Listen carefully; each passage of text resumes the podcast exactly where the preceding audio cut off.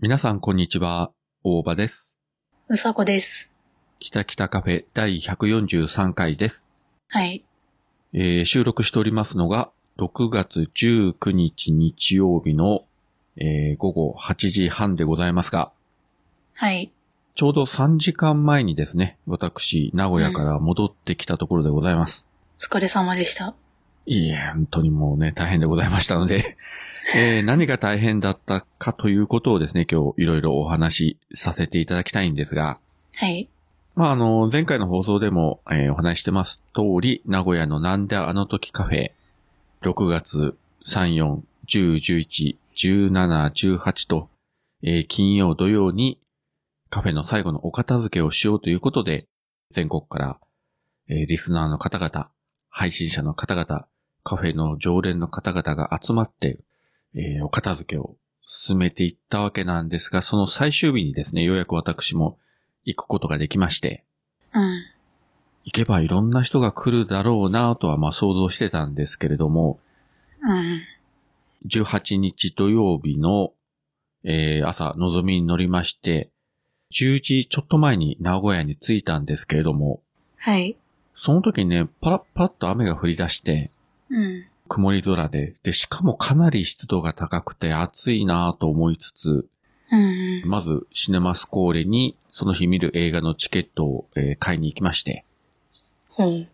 であの、向かい側にあの、コンビニがあるんですけれども、傘買ってね、一本。まあこれで大丈夫だろうと。うん。で、安心して地下街に降りて、まあ少しうろうろして、名古屋の地下街、本当に広くて店も多いんですけれども、えー一番奥の方にある、あまりこう人通りが多くないところにあります、タンドゥールというね、カレー屋さんに久しぶりに行きまして。うん。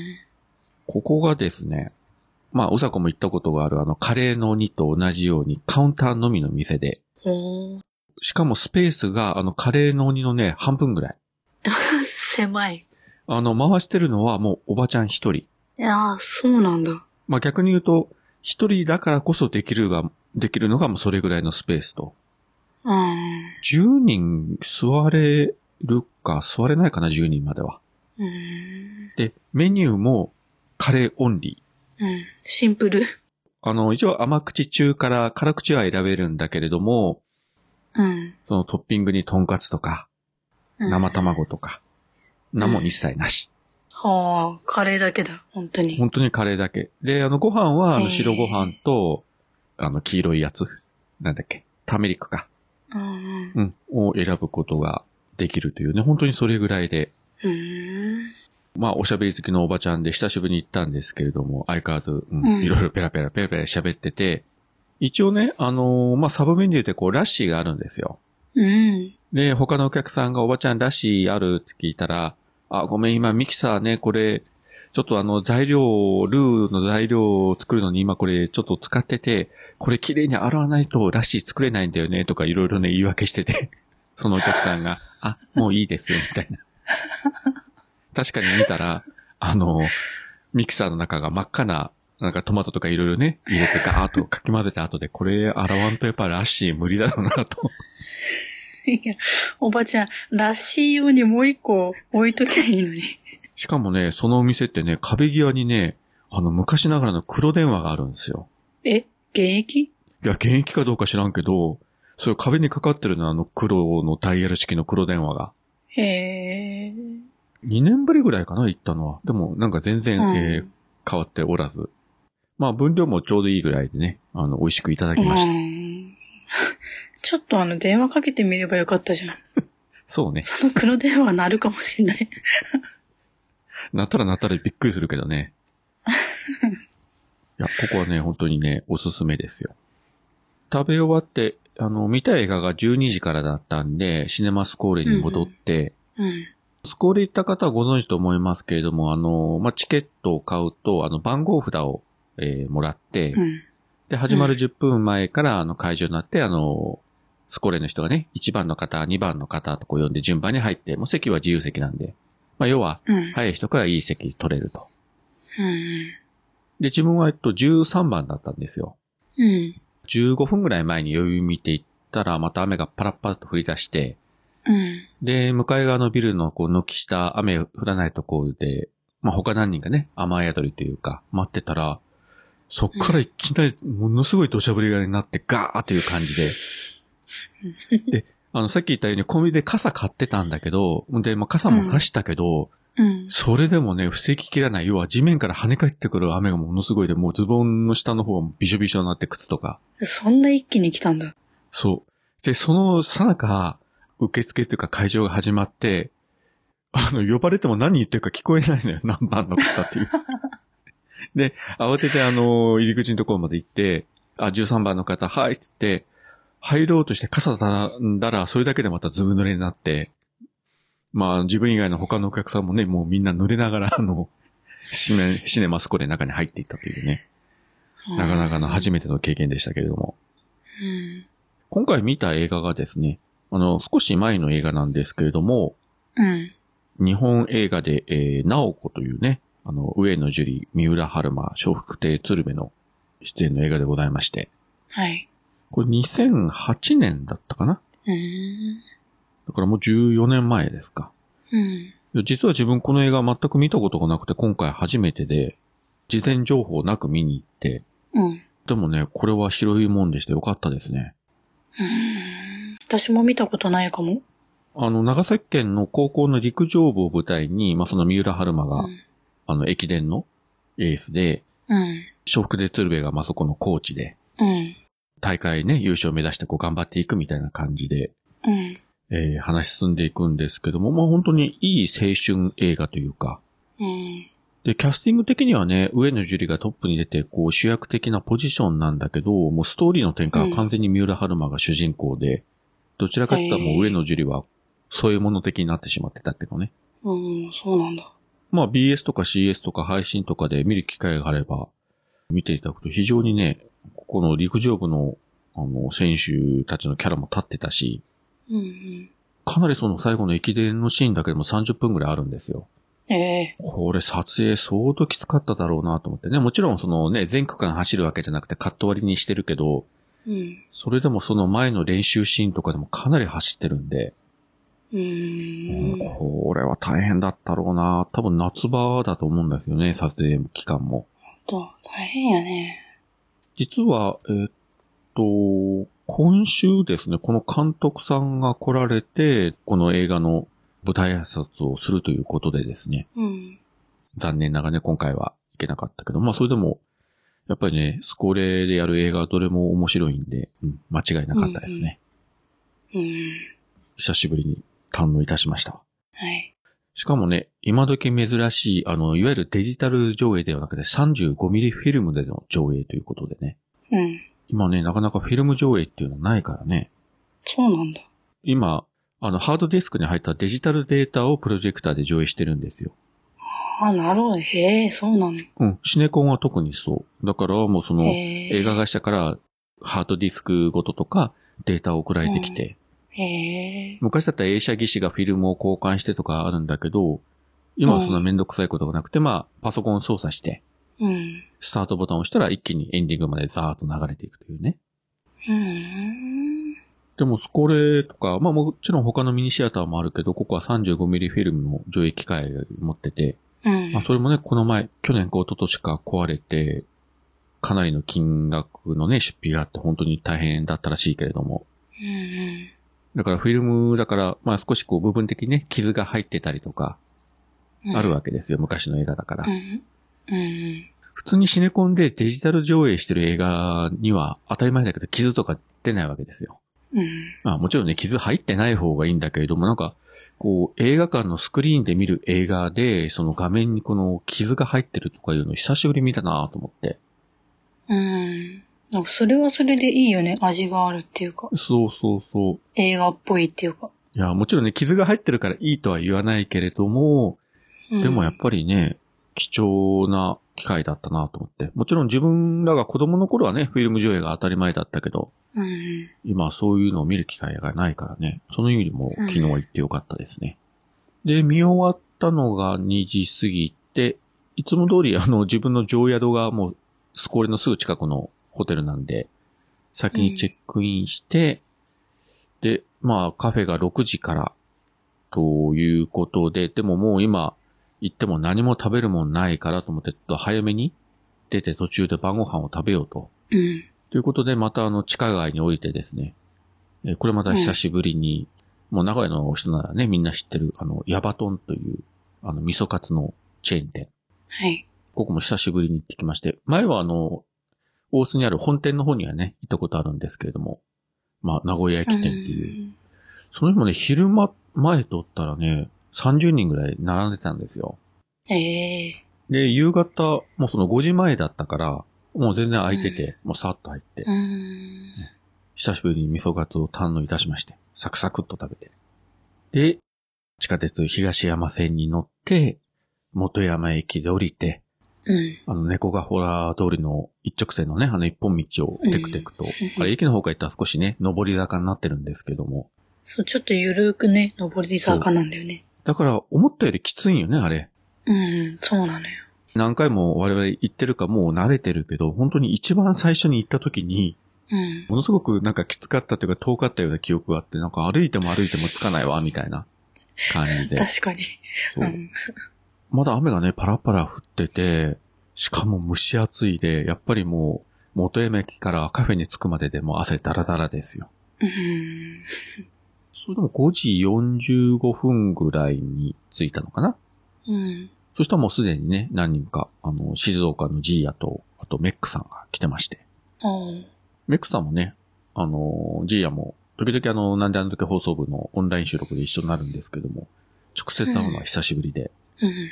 しかもよくさんもね、東京から車に乗って娘さんを乗せてきたというね。すごいですよお。すごいうね。 ん、で、上がっていったら、ジーヤが、おにぎりとか餃子とか、なんかつまもんいろいろこう用意してくれてて、しまったうん味噌がつくんじゃなかったと 思って、ー失敗したと。で、ちょうどその頃ですね、あの自分より遅れて名古屋入りした桃屋のおっさんは、えー、すがき屋に行っていろいろ食べてました。うん。で、もうお店の中はさすがにね、だいぶ物がなくなってたんですけど、まあ収録機材、マイクとうん。うん。スタンドとかパソコンとか、まあそのあたりはね、残ってまして。うん。で、まあ片付けはあるだろうけれども、もう最終日だし、結局収録しまくるだろうなと思ったら、まあ案の定ほとんどその通りでですね。うん。ただし、カフェの空調がもう動かない状態になってた上に、あそこ窓が一箇所しか開かないし、うん。で、扇風機があればいいけど、小さな送風機が一個あるだけでもう、サウナ状態。それ、窓開けてなかったのいや、窓開けてたけど、風入ってこないし、そもそも外も蒸し暑いし、あ、あ、そうか。だから普通の扇風機がね、1、2台でもあればだいぶね、風が吹いて助かるんだけど、それすらなくて。で、しかもどんどこどんどこ人人が増えてきてですよ。うん。もう一番多い時20人近く入ってですよ。すごいね。あそこに20人ってちょっうんと、辛いよ。もちろんね、入れ替わりで来る人、帰る人とかね、いろいろいて。で、久しぶりにゆっこさんも来て、あの、お久しぶりですという感じでね。うん。ゆこさんもね、オンラインの収録では時々顔見てたんだけど、直接会うのが本当に久しぶりで、2年ぶりぐらいかな、ゆこさんに直接会ったのは。うん。で、その後今度は達郎さんが中心で、アイラブキャットか。アイドブキャットか。そうか。はい。もうその時は暑かったからもう外に出て進んでて、うん。もう本当にね、いろいろ人が来て、もうちょっと順番はもうバラバラなんですけども、あの、まあ、長野関連で言えば、えーっと、ジョンジさんとジョーデンさんも来て、うん。ジョンジさんと喋ったのは3年ぶりぐらいジョーデンさんともね、1年半か2年ぶりぐらいですよ、話したの。うん。めったに会えないもんね。そうそうそうね。いつもいつもこの方々はね、カフェに来てるわけじゃないから、うん番組はね、やってるけど。去年だったかな徳松さんとそのジョンジさんのデストロイラジオをこう何気にね、聞いてたら、いきなり自分の名前が出されてこういじられたというね、えーなんでやねんっていう記憶があって、もうそれも話したですけ どね。いやいや、嬉しかったです、みたいなね。うん、の、久しぶりにでもね、ジョーデンさんやジョンジさんとね、話ができてね、楽しかったですけど。うんああと大学来たかな。本当にね、いろんな人が来て、まあ自分がね、全然、あのー知らない方も来てたりしてたんですが、うん。で、その、のうちに、えっ、と、あの、きょうちゃん、うんぶっ。飛び兄弟、くだまな、なおさんの弟のきょうちゃんが来て、うん。まあ当然徳間さんは知らず、うん。今日ちゃんみたいな感じで。うん。で、もう今だから言いますけれども、実はこの日、えーグリーンさんたち、えーいご一家、ファミリーが来るという話は私は聞いてたんですけれども、完全に徳松さんには極秘にしてまして、うん。で、だいぶ遅れて7時半、8時近くに、グリーンさん、ナオさん、A ちゃん、ひーちゃんの4人組到着と。うん。その蒸し風呂状態の、の中に子供たち連れて突撃していって、いやー大変だわ、みたいな感じでね。うん。で、さらにその後になるかな。えー、我が娘、島次郎さんも来てくれて。ああ、しまちゃん。うん。うん。島次郎さんとも直接会うのはやっぱり2年ぶりぐらい。うん。まあ、毎月ね、あの、切れてる糸電話の収録はしてるんだけれども。うん。えしかもあの、桃屋のおっさんと島次郎さんは今回、あの、初対面ということで。ああ、喜んだだろうね。そうそう、もうおっさん喜んでたわ。 最初の予定では3人集まるから、キレイトの7月分も一気に取っちゃおうやと。うん。で、そのつもりでいたんですよ。我々、私も島次郎さんも。うんうん。ただもうカフェの中がもうそのごった返した蒸し風呂状態でとても取れずに残念ながらうん。諦めたという。残念。いや、せめてね、あのー冷房が入ってたらね、だいぶ違ってたんだけどね。え、外で撮りゃよかったじゃん。ね三人で。やめてよ。悲しいわ。いや、まあ面白いかもしれませんけどね。うんで、島次郎さんもね、あの、久しぶり会ったら髪がこう伸びててね、ロングになってて、また雰囲気が変わってて、相変わらずね、素敵な女性でね、もう、お父さんもドキドキしてましたよ、隣で。ねえ。いやー、あんな美人な娘だったらお父ちゃん心配だろうなと思うけど。 心配よね、もう、実の娘はさ、別にどうでもいいと思ってるんだけ ど、ひどい。だって自分の娘隣にいても別にドキドキも何にもしないけど さ、当たり前だけど。当たり前や。当たり前だよ。 まあ、そんなこんなで、あ、あと、ええまあ、日本ポッドキャスト協会会長のポトフさんも来まして、ええなんか常に録音してましたけどね、ポトフさんは。ー。うーん。あとは、あ、で、だいぶ後半になってマットパンダさんも来たか。うん。えー、っとね、本当に、あと誰が来たかなもうごめんなさい。言い忘れた人がいたらごめんな さい。もう、まだね、たくさんいろんな人が来てましたけどね。うん。で、徳松さんはね、いやもう、こんなことになるとは思わなかった。想定外でしたとか何度も何度も言うけどさ、いや、こんな風になるの分かってるじゃん、最終日なんだから。って言ってみんな来るわ、つって。 まあ、分かってて本人もね、えーボケてるんじゃないかと思いますけども。で、最後、徳松武氏が号泣するかと思ったけど、まあ、それもなく。うん。そうそう、言い忘れてた。えーっと、徳間さんとあの、番組やってる、えーシンガーソングライターのふみさんと、うん。あ、樋口智美さうん。ん。まあ、今回ようやくね、初めてお会いできて、ううんん。これまたラッキーでした。そう。でね、ふみさんはあの番組でもやってるけど、あの、ものすごい激辛のやつが好きなんですよ。ええ徳間さんが食べたらもうね、舌が回らなくなるようなやつをね、平然とバリバリ食べてるような人で、うんあ、ふみさん来てるな、なんか激辛のもん買ってくればよかったと思って。まあ、とりあえずあの、明太子のせんべいで買ってたんで、まあ、すいません、これぐらいで、あの、ふみさんだとこれ甘口になると思いますけど、みたいな感じでね、お渡ししてきたんですけ ど。その後、まあ、ふみさんもね、一曲歌って、あと、ジョンジさんもね、歌って、えーメクさんも、あいまいまずーっと、いつもの調子で歌い続けて、みたいなね。ー。感じでしたね。だからもう帰りはね、みんなそれぞれ、あの、グレイさんたちはね、子供がいるから、もう9時過ぎで引き上げて、うん。で、ポトフさんも9時半前に出て、で、自分もその日やっぱり、あんまり寝てなかったのと、もう暑さにへたばったし、で、もう島次郎さんも帰るって言うんで、じゃあ二人でもう一緒出ようかってって、まあ9時半ぐらいにも置いとまして、うん。あの、きょうちゃんとかメクさんとかたちはね、その後また収録してたということで、また配信があるでしょうけどね。うーん。桃屋のおっさんも残ってて、うん。で、やっぱりね、あの、島次郎さん、元山駅までちゃんと送らないかんと思って、こう、二人で出ようとしたらね、うん。手出すなよとか、警察に通報をするぞとかさ、うん。いろいろあの、優しい声をかけていただいて、本当に嬉しかったですようん。しょうね みんな優しいね。優しいよ、本当に。でもその頃はね、やっぱ9時半過ぎたらさすがにだいぶ外も涼しくなってて、帰りはね、うん汗かくこともなく。まあ軽いね、あの下り坂になってるし。島次郎さんと二人でこうずっと喋るのも久しぶりだったんで、いろいろうん。喋りながら。ゲームの話だね、島次郎さんすごいゲーマーだから。えー相変わらず、うんあの、殺しまくってますとか ね。歩きながら大声で言ってて、なんか人聞き悪いなと思ったんだけど。あの可愛い顔で殺しまくってますっていうのがいいよね。そうねそのギャップが。このギャップがすごいっすよ。もう俺ももう殺してもらいたいとね、一瞬思いましたけど ね。もう本望だと。いやー、もう変態やね、本当に。もう多分暑さのせいでね、頭がおかしくなってるんですよ。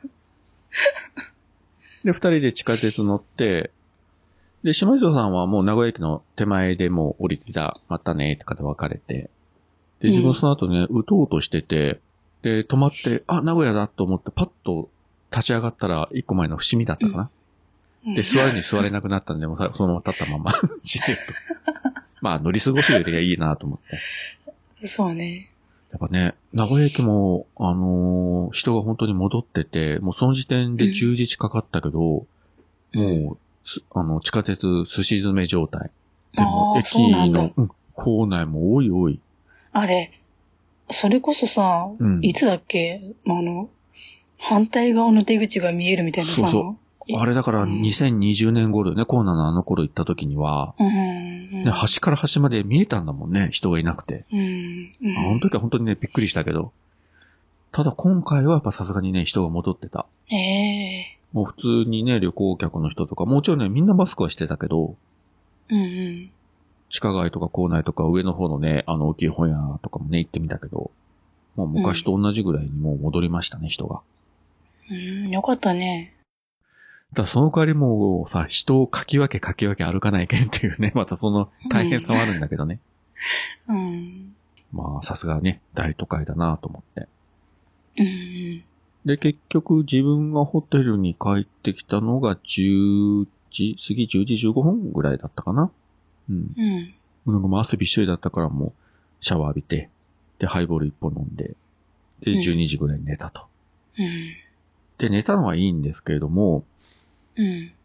さすがあの、まあ名古屋ね、北九州に比べれば東側にあって、まあ北海道から見ればね、あの西側だけれども、うん。ふと4時20分ぐらいに目覚めたら、ちょうど自分が泊まってる部屋の窓が東向きだったんですよ。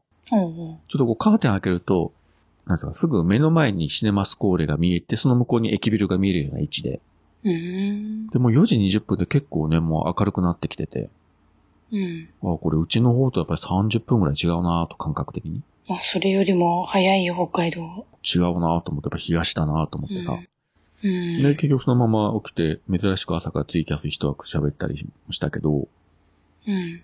で、あのーまあ、グリーンさんとナオさんたちが、まあ、駅の反対側、まあ、東側というんですか、そちらの方に泊まってるから、まあ、自分ともめなおさんもあれだったら一緒に来て、まあ、散歩したりとか、お昼一緒に食べませんかというお誘いを、まあ、受けてまして、うん。ちょっと行ったんですよ。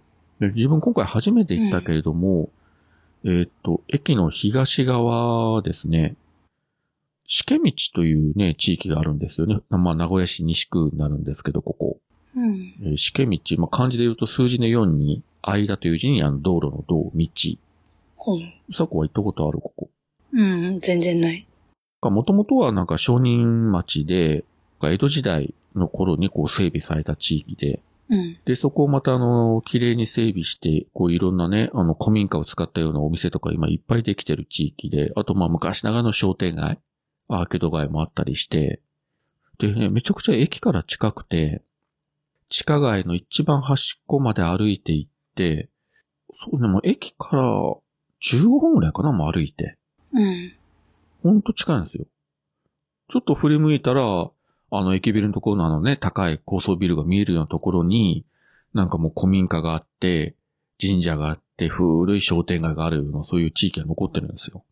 へえ。で、行ったのがまあ、その、午前中、まあまだ10時前ぐらいだったかな。あ、10時、うん、10時前だったか。だからまあ、ほとんどのお店はね、まだ開いてないんですけれども、うん。まあ、いろいろね、その、和食とかカフェとか、蕎麦とかイタリアンとか、うん。まあそう、食べ物屋もいっぱいあるし、なんか駄菓子屋とか、まあ床屋さんみたいなやつとかさ、うん。うん、ギャラリーとかね、こうお茶の専門店とか、あるいはなんかベトナム料理とか、なんかね、本当にね、うんいろんな店がずらーっとあってて、ちょっと今日もね、暑かったから全部は回れなかったけど、これじっくり歩いたらめちゃくちゃ面白いなと思うような地域で。へえ。一昨年に来た時には、まあ地下鉄でちょっと一駅二駅行ったところに大須という地域があって、ここもね、あの面白い店がいっぱいあるんですけども、うん。そこで遊んだことはあったけど、この歩いて行ける距離にこんな面白い地域があるっていうのね、今回初めて知って、うん。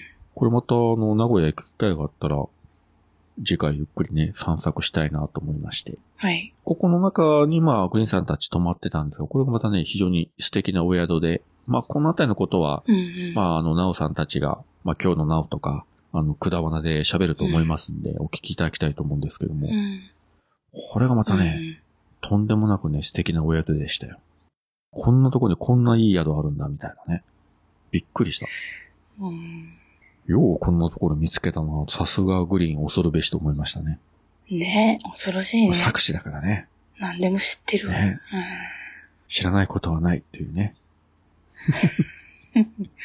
褒めてるかどうかよくわかりませんけれども。うんうん。そこで、まあ、きょうちゃんと、ももやのおっさんと、自分も、まあ、グリーンさんたちと合流して、で、しばらくその面白いお店とかこう散策して、で、駅ビルに戻って、地下街のまたちょっと外れたところにある、まあ、喫茶店に行って、まあ、喫茶店というかレストランに行って、またもや味噌カツを食べて。うん。で、自分はもう1時45分ぐらいの新幹線に乗るんで、まあ1時過ぎにそこで解散して、まあ自分以外のメンバーはね、その後、あの、名古屋城に行ったということでね、写真をアップしてましたけど、えまえ。あこの炎天下、元気だなと思ってて、ね暑いね。 まあ仮の新幹線も3時間ぐらいかかりますんで、ポッドキャストをね、溜まってる分を聞きながら、うどうど半分眠りながら、まあ無事に帰ってきたというところでございますよ。いや、濃かったね。まあ、この先もね、今言ったのは、その、面白いお店とかもいろいろ見つけたんで、またね、名古屋に行くことはあると思うんだけど、うん。ただもう地下鉄乗ってね、元山駅で降りて、猫がほら通りを歩くということはもう多分ないと思うんで、そうね。そう考えたら昨日ね、帰り道、その島次郎さんとね、その二人で帰ってくるときに、なんとなくこう感傷的になりましたよ、内心。うん。やっぱりいろんな思い出がね、ある店だったしね、その綾候補のこととかもいろいろあったし、うん。ああ、だから今後名古屋に来ても、もうわざわざね、もうカフェも何もないところにね、 それ行こうと思ったら行けるけど、用事もないのにもうあそこまで歩いていくことはもうないだろうなと思うとね。うんうん。まあちょっとね、寂しさはありましたね。うん。まあね、自分以上にね、うん徳間さんたちの方がはるかにね、やっぱそこの寂しさはね、あると思うんだけれども。そうね。ううんん。まあでも本当にたくさんの人がね、えー来てて、やっぱそこは徳松さんの人徳うん。人徳と言っていいのか、なんて言っていいのかよくわかりませんけれどもう、ん。ううん。ん、まあどうしてもね、構わずには折れないという、まあ彼の人徳というか魅力にうん。ね、引っ張られてきてね、北九州からとかね、山口からとかね、関東の方からとか、みんな昨日も来てたというね。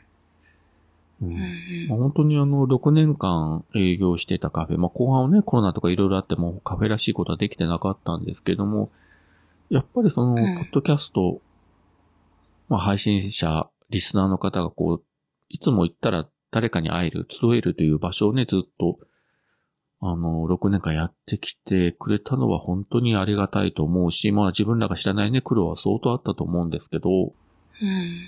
こういう場所を作ってくれて、まあ、そこでね、あの、我々二人も出会ったし、他の人との出会いもたくさんあったんで、もうこれを本当にいい経験させてもらったし、もうその意味では本当にあの、徳松さんや綾候補にはね、もう感謝しかないですね。ほんとうね。ん、もうそう思ってる人はね、本当たくさんいると思うんですよ。まあ、考えてみたらさ、ね、我々北海道や北九州の人間がさ、名古屋の、ね、しかも地下鉄乗ってずっと歩いていかなくちゃいけないというね、 結構駅から離れたうん。カフェにさ、何度も行ってさ、うん。本当冷に静にね。考えたらおかしいよね。何やってんだろう。特にね、観光らしい観光もせずにそさ、どこ行ってきたのえ、カフェに。カフェに。特段ね、まあ、こう言っちゃあれだけど、特段美味しい料理があるとかさ、ほら、笹山さんのね、あの、ライブのズバコのやってた時には、毎回ジョンジさんがね、あの、いろんな、うん。あうのん。ランチじゃなかっった夕食ね、出してくれて、あれ本当に美味しかったけうど、んそれが楽しみでね、行ってたけど美、味しかった。うん。それを除けばさ、まあ特にね、 ないわけで。まあそれでもやっぱりね、楽しい場所を提供してくれたし、逆にあそこがなくなると、うん、定期的にね、こう、ね、ポッドキャストの人間が集まれるっていう場所は、まあそうないわけでね。まあイベントはね、またいろいろあるけれども、うん。まあやっぱりちょっと寂しさは残りますわね。そうだね。徳間さんね、今度あの岐阜の美濃鴨に拠点を作るというけれども、まあそこの場所はい行ったことはないけど、やっぱり話聞くと駅から結構離れてるんで、まあちょっと車がないそうとなんだ。大変らしい。うん。行くのはええあかといってね、自分やおさこがさ、家から車乗ってうん美濃鴨まで行くかちょっとそんなことない しさ。だけどまあ、いずれそこは拠点として動き出して、またそこの美濃鴨でね、なんかこうイベントとかある時には行こうと思うんですけれども、ーそうね。まあ、その時は、すいません。あの、どなたか、えー乗せていただければと思います。はい、お願いします。 最悪レンタカー借りるか、みたいなね。そうだうね。んそれしかもうなそれしかいもなんいと思ねう。けど ね。うまあ、んそれでね、またこう、集まれる機会があればいいなと思ってます。でも本当にあの、今回、もうめちゃくちゃ蒸し暑かったけど、うん。楽しいことがいっぱいあったし、久しぶりに会えた人もたくさんいたんで、本当に行ってよかったなと思いますし、ね、まあ、うさこ行けなくて残念だったけど、うん。まあ、またね、会う機会はあると思いますんで。そうだね。どっかでね。名古屋は元山にあの男がポッドキャストスタジオと共に機能し始めた元山が誇るポッドキャストスタジオ連動型マスターが機能し始めた「なんであの時カフェ」絶賛営業中リンゴから生まれたポトキャロ。聞くところによるとね、なんか11月に、あの、京都で、ね、熊さんがやる、ポッドキャストと音楽のイベントがあるとうんいう話流れてますけどね。なんかそこのゲストに徳松さんも行くということが先日発表されてましたんで。うん。まあ、これももし機会があれば行けそうだったら、ちょっと行ってみたいかなと気はね、今あるんですけど、まだ、だいぶ先の話なんでね、はっきり何とも言えませんけれども。そうなんだ。私別に徳松さんが出る出ない関係なく、その話があるっていう、うんうん。なんか11月にやるっていうのがさ、聞いたときに、まあね、ホテルは抑えたんだはいよ。いや別に徳間さんが行くから行くっていう意味でもないんだけどね。いやだから自分もその ね、熊さんがやっぱりやるイベントで大掛かりなイベントになりそうだし、うん。もううね、ん当然いろんな人が来るだろうし、うん。うん何せさ、あの大変な時間の人たちが来るというね、ねとんでもないですよ。まあ、どういう形になるか、あれですけれども、まあ、もし行けそうだったら行きたいし、あの、なんかありがたいことに一応有料ででも配信はするという話も聞いてますんで、まあ、最悪の場合ね、ちょっと配信を見させていただこうかえ。うなとん。うん。思っておりますね。何かあればまた、えー旅に出たいなとは思っております。はい。しかしよくまあ、早々ホテル取ったね。京都だからさ、なんか、行く行かないに関わらずと、取っとかないとさ、うんいざ行こうと思った時にどこも埋まってて行けないってなったら悔しいじゃん。まあね。で、まあ、ね、なんかさ、いざ、じゃあ、そのイベントに行くか行かないか、まあ行く、行くと思うけど、それに関わらずさ、京都だからさ、観光できるじゃん。そうね。神社とか行ったりさ、うん、したいなと思って。いや、うちもさ、うちの妻がやっぱ京都ずっと何年も行きたい行きたいってずっと言ってるんですよ。おお、いいじゃん。奥さん一緒に来たらいいじゃん。で、そういう時にまさかね、一人で京都行ってきます。さすがに私 も言えませんし、いや、今回ね、名古屋も本人行きたがってたけど、やっぱ仕事の都合で行けなかったんで、あまあどうしたもんかいなと。いやいや、もう行けそうやったらね、連れて行ってやりたいんだけどね。あ、うんうん。ただね、全然そう、ポッドキャストの知識もほとんどないような人がさ、そういうイベントに行って どうなるんだろうというね。果たして楽しめるかどうかという。 かといってそこだけ別行動にしましょうっていうのも、いろいろこう角が立つしさ、そらちょっといかんだろうまあね。ね。うん。はいまだ本人には何も言ってませんので、どうなるかわかりませんけど。ジャックインレーベル音楽とポッドキャストの融合イベント「シャベオン」「エフェロンチーノウォーバードライ」「トゥトゥ」「大大だけな時間」「クー」「徳マスたけし」2022年11月5日土曜日京都トガトガお問い合わせはクマジャックインレーベルまで続きまして、ハッシュタグキタキタカフェでいただいている感想などをご紹介させていただきたいんですけれども、はい。えー、まず、ステディさん。うん。自分より一週間早くナのカフェに行ってましたけどね。おー確か初めてだったと思いますよ。カフェ行ったのは。え、そうなんだうん。へえ。まあでもね、それでも行けてよかったよねと思ったけどね。うん。はい。で、ステティさんの感想が、142フレーバー聞いた。爆速で配信してるこれ。今更になって気づいた。吐きだめに鶴は笑った。ということでございます。はい。ありがとうございます。ありがとうございます。基本この番組、一応撮ったら、まあ、翌日には配信できるようには頑張っておりますんで、ええうん。あんまりタイムラグがない方がいいかなと思って、一応ね、頑張っておるわけでございますよ。うん。私が頑張ってます。そうだ ね。本当に一応言っね。 とこう。誰も言わないから自分で言っちゃった。うん。いや、頑張ってる、頑張ってる。頑張ってるよ。それで、吐きだめに鶴ですよ。うん。それ全く覚えてないけど。いやいや、ほら、カフェにさ、あの、ゆっこさんがいたらもう吐きだめに鶴とかいう話したじゃないですか。ああ。何がえ、おばさん言ったんそれ。言ったじゃん。で、まあ、今回はね、ゆっこさんもいて、ね、島次郎さんもいて、なおさんもいて、もう素晴らしかったですよ。もう、いや、もう、なんなんちょ、美人ばっかりやん。羨ましいんだけど。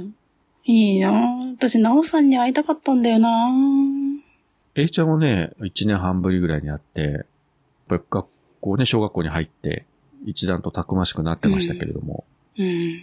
じいちゃんがね、本当にあの、可愛らしくて、うん。抱っこさせてもらったけども、赤ちゃんを抱くこと自体本当に久しぶりで、なかなか最近そういう機会もないしね。いいなぁ5ヶ月だからね、もう首座ってるから、全然ね、あの、抱っこするのも大丈夫なんだけど、うんうん自分とか、桃江野さんとかね、島次郎さんとかみんなね、交代交代で抱かしてもらって写真を撮って、みたういなね、ん。楽しかったけど、もうあの、ひーちゃん抱いてたら、あの、おっさんの顔の大きさがね、さらに際立ちましたね。ああ、なんか見たな、その 写真。相対的にそうじゃなくても大きい顔がさらに大きく見えるというね。で、しかもあの、ひーちゃん顔が引きつったように見えるというね。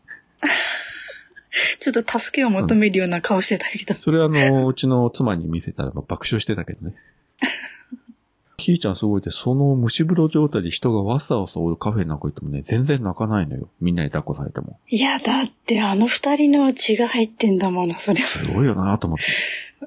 うん、生まれながらに体制できてんじゃないのなんすかね、あの、血は水より濃いというやつですかすげえなと思いましたよ。いや、もうちょっと末恐ろしいよ、今でそんな座ってたら。動じないんだったらも。う数年後にはね、あの、家族4人でポッドキャストが始まると思いますんで。ね、絶対やってるよ、あの人たち。ね楽しみに待ちましうょう。ん。えーお次の感想が、えーマッシュさんからですね。はい。はいこれも前回の、えー感想で、うさこさんの力強い発言にほっとした後、じわじわとパワーが湧いてきた。映画も好みがあるから当たり外れは見てからのお楽しみ。どちらでもお二人のように話のネタになるなら、とりあえず気になったら見てみるのもあり、ということでいただいております。ありがとうございます。ありがとうございます。えーうさこさんの力強い発言。 うん。何がどれがわかんもうさ、いやまあ、少しはやっぱり自分の発言は覚えてこうよ。ない。いや、そう私の口からそんな力強い発言なんて出ることあんのと思って。 毒しかないのに。せめて収録する前に先週分聞き直してよ。え、めんどくさい。うひん。 いでえや、過去のじ、過去の自分は振り返らないっていつも言ってんじゃん。私は過去を捨てた女よ、みたいな。本当だよ。過去の自分を振り切って、過去の男も振り切っていくんだよ。クズみたいな男も今もいる。さあ、目の前に相手にしてるけども振り切っていくんだよ。誰もそのあたりは聞いてないんだけどさ。まあ、いいけどね。うん。まあ、たまには、もうちょっとまともな男をどうにかしようよ。いや、いや、まともな男もそりゃ、さはそりゃまともな人の方がいいけど、いないじゃん、だ って。どこにいんの、そんな人。あ。いや、私に聞かれても、もう世の中の男の半分ぐらいは大体まともじゃないかなと思うんだけどね。え、いや、あれだよ。まともでちゃんと独身な男だよ。いるわけないじゃん、そんな既得な人。大体独身だっていうのはね、なんかがあるから独身なんだよ。あんたまたあの、その、今、世間の独身男性敵に回したね、君。あ、それ言うとあの、ワルダーさんとか、椿ライドウとかさ、ユースケさんとか、みんなあなた今敵に回したよ、あなた。あ、徳松さんもそうだわ。みんな何かしらあるじゃん。女だってそうだよ。みんな何かしらあるんだよ。だから独身なんだよ。私だってだから独身なんだよ、今。このあたり今回はもうピー音は入れませんので、このまま、えー、流したいと思います。はい。い、いよ、いいよ。もう別いに。や、もうみんな驚かないけどうね、んうさこが何言ってもさ。うんみんなあの、毒を浴びてね、喜んでる から。そうでしょみんな変態仲間だから大丈夫。切れ口に塩塗るような発言やめて。えいや、今、今のくだりの話とかはワルダーさんなんか大好物だからね。はい、じゃあお次行きます。はい。立見明彦さんからですね。タイトルのパワーワード感が半端ない。ミズ・マーベルも私も見ました。主人公と一緒にハラハラしました。このぐらいの妄想力が欲しいなと思った。ということです。ありがとうございます。ありがとうございます。あの、前回のサブタイトルをね、うさこの発言から、うん。えー毒を吐けない人生は耐えられないと。これの名言じゃないかと思ったんですけどね。う。そうん人生のテーマだもんね。なんていうのまあ、編集とかさ、まあそういうの全部任せてあるけどさ、この毎回のこのタイトルもさ、ああ、こう来たかと思ってさ、あの、お品書き的な感じで書いてたりするじゃん。なんとかの話みたいな。ああいうのもさ、わあ、おばさんやるなと思って。 毎回感心してるよ、本当に。一応ね、内地しようって考えてるんですよ、あのあたりは。で、ほら、あんまりこうネタバレじゃないけどさ、あんまり遠くないよ、露骨に言ってしまうとさ、聞いた時の楽しみが減るだろうから、まあ、ここまでは書いた方がいいかな、でもここは書かない方がいいかな、みたいな。うん。そこをね、一応これでも頭を使ってるわけですよ。う。ん。いや、毎回ね、いや、毎回本当にね、あれはすごいと思う。よう考えるなと思って。初めてそういう感想いただきましたね。毎回、毎回、心の中では褒め てんだよ、毎回ね。うん口に出さないだけで。で、そのうちそれすら忘れてるということでしょそうだね。うん。あの、ツイートを見て、あ、よ、今回もよくやってるな、すごいな、さすがおばさんと思って、いいねして、リツイートして、忘れるって いう。毎週その作業やってるっていう。そこでちょっとコメント入れてよ、リプライを。いっつもいっつもさ、言われるよりさ、10回に1回ぐらい褒めた方がさ、なんか ありがたく思うじゃん。そして最後の、えー、と、ハッシュタグが、あ毎回いただいてます、アポロさんから、令和4年6月12日拝聴のポッドキャストということで、キタキタカフェ第142フレーバーというふうにいただいております。ありがとうございます。ありがとうございます。ということで、えー今回のハッシュタグは、こういったところでね、本当にあの、毎回、感想いただきましてありがとうございます。はい、毎回本当にありがとうございます。やっぱりね、こうやって少しでもね、いただけると、あ、やっぱこの番組をこうね、聞いていただいてるんだな、ということが、もう実感として、えー、ね、わかりますし、まあそれがあの、 うん。我々のこう、モチベーションにね、なりますんで、建前的にはね、もう我々好きなことを好きなように喋ってますとか、言うけれども、やっぱりあの、俗人なんで、誰も聞いてなかったらやっぱさすがにね、心折れちゃうんで、 まあ2、3人聞いていただくとね、ちょっと嬉しいございますんで。そうだねう。ん。うん、本当に片手でいいよ。うん何万人も聞かれるとね、逆にプレッシャーになっちゃうんで、何も言えなくなりますから。うん。この番組はさ、まあ仮にさ、リスナーが数万人になってさ、なんかあうんの、アップルのさ、総合ランキング1位とかに、まあもしでもなってごらんな さいよ。どうしますか、うん。恐ろしい。恐ろしい。 そう。マジで恐ろしい。恐ろしいしさ、まあ、逆に言ったらさ、この番組が1位になったりしたらさ、なんか日本全国病んでる人多いんじゃねえかと思うよね、 本当に。この国やばいぞと。この番組こんなさ、確かに。歌子の毒吐いて喜んでいるのがもう全国に何万人もいたら、これやばいだろうと。日本大丈夫かみたいな。やばいね。うわぁ、そんな未来が来たら私何でもできるじゃん。もう首相とかできちゃうじゃん。そうきましたか。うさこ王国でも作ろうかじゃんね。総理大臣になって。あれあの、ムツゴロウさんの動物王国じゃないけどさ、北海道の中標津にうさこ王国でも作りますか、えー北海道なんか作んない九州で九州九州の暑さに耐えきれるえいや、だから北海道には別荘持っとくんだよ。で、夏はそこで避難するんだよ。で、冬になったら帰ってくんだよ。そうっすか。はい。うん。ということで、今週もうさこの妄想力は全開でございます。けん、健在です。というわけで、私が長々と名古屋話をしてしまった関係上、結構長く、えー収録時間が過ぎておりますけれども。はい。うんあと、うさこは、今週は何か喋っておきたいことございますかうん、ない。うん、いや、今日はもう本当に名古屋話一色にしようと思ってたかありがとうございます。ら。うん、始まる時間が始まる時間だったから、あの、うん、ちょっと早く終わりたいなと思って。予定があるんだったら先に言ってよ。 いや、こ、こんなになるとちょっと思わなかった。9時、9時過ぎぐらいかなと思ってたら、意外と伸びたなと思って。はい。じゃあ、えー今週もここまでお聞きいただき、ありがとうございました。ありがとうございました。それでは皆さん、さよなら。さよなら。